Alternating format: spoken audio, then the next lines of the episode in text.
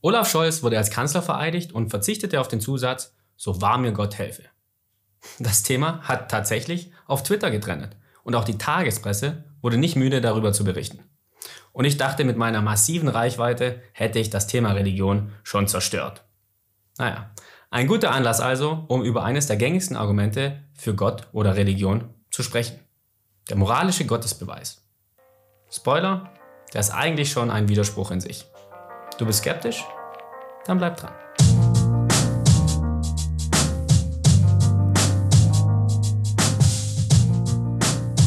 Moralische Gottesbeweise haben eine lange Tradition und verschiedene Formulierungen.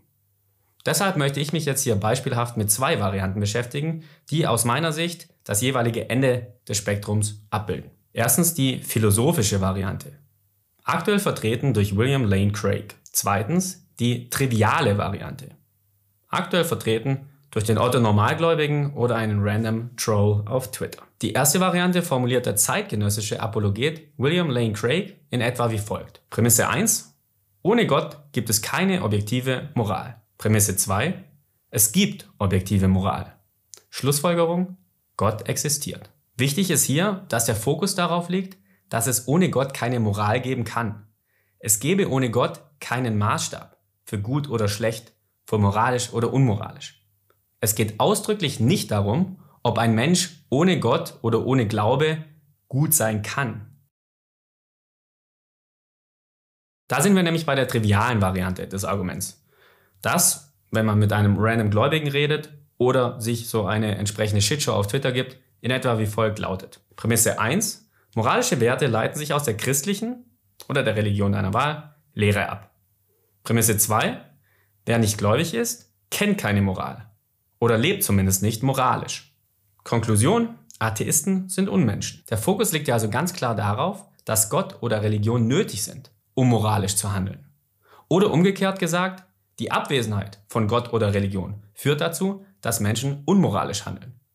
Oder wie es Dostoevsky in seinem Buch Die Brüder Karamasow formuliert hat, wenn es keinen Gott gibt, dann ist alles erlaubt.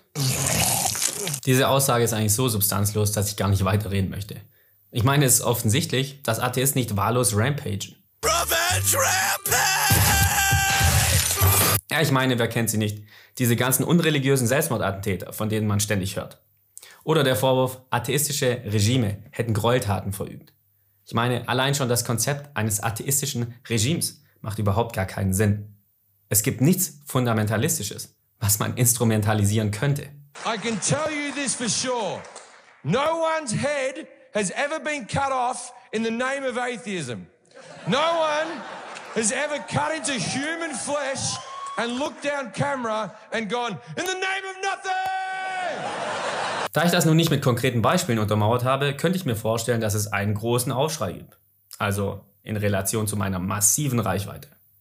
Aber eigentlich schätze ich meine Zuschauer als zu intelligent ein. Wenn euch das Thema wirklich interessiert, dann schreibt mir dazu in den Kommentaren. Obwohl ich mich eigentlich mit dem Thema auch schon ausführlich auseinandergesetzt habe. In meinem Video Atheisten sind unmoralisch. Und wenn ihr kein Video mehr verpassen wollt, dann solltet ihr jetzt abonnieren. Das intellektuell anspruchsvollere Argument ist sicherlich die Version 1. Zur Erinnerung, es geht darum, ob objektive Moral ohne Gott möglich ist. Es wird nämlich behauptet, Gott ist der objektive Maßstab, an dem wir Moral bemessen.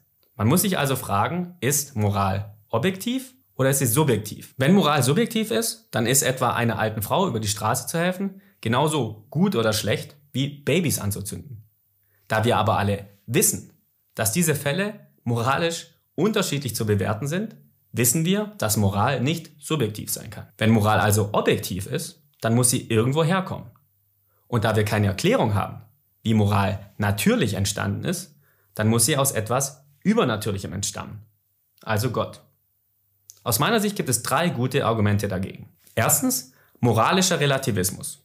Moral ist subjektiv. Wenn wir nicht anerkennen, dass Moral objektiv ist, sondern subjektiv, dann verneinen wir die zweite Prämisse und das Argument ist ungültig.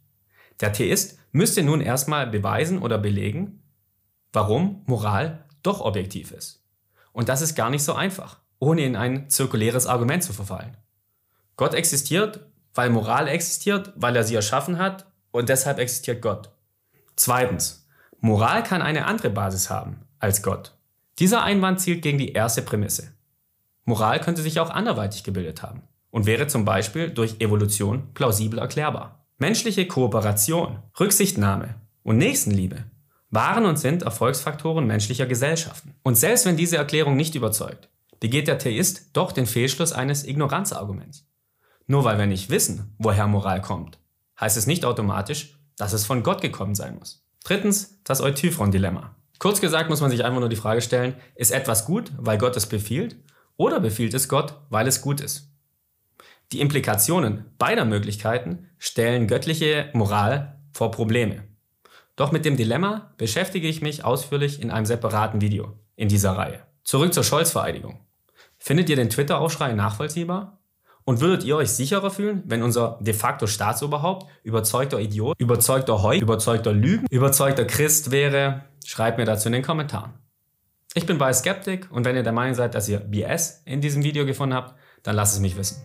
Denn nur durchs Miteinander sprechen kommen wir weiter. Und wenn euch das Video gefallen hat, dann lasst ein Like da und ein Abo und folgt mir auch auf Instagram, Twitter und Spotify.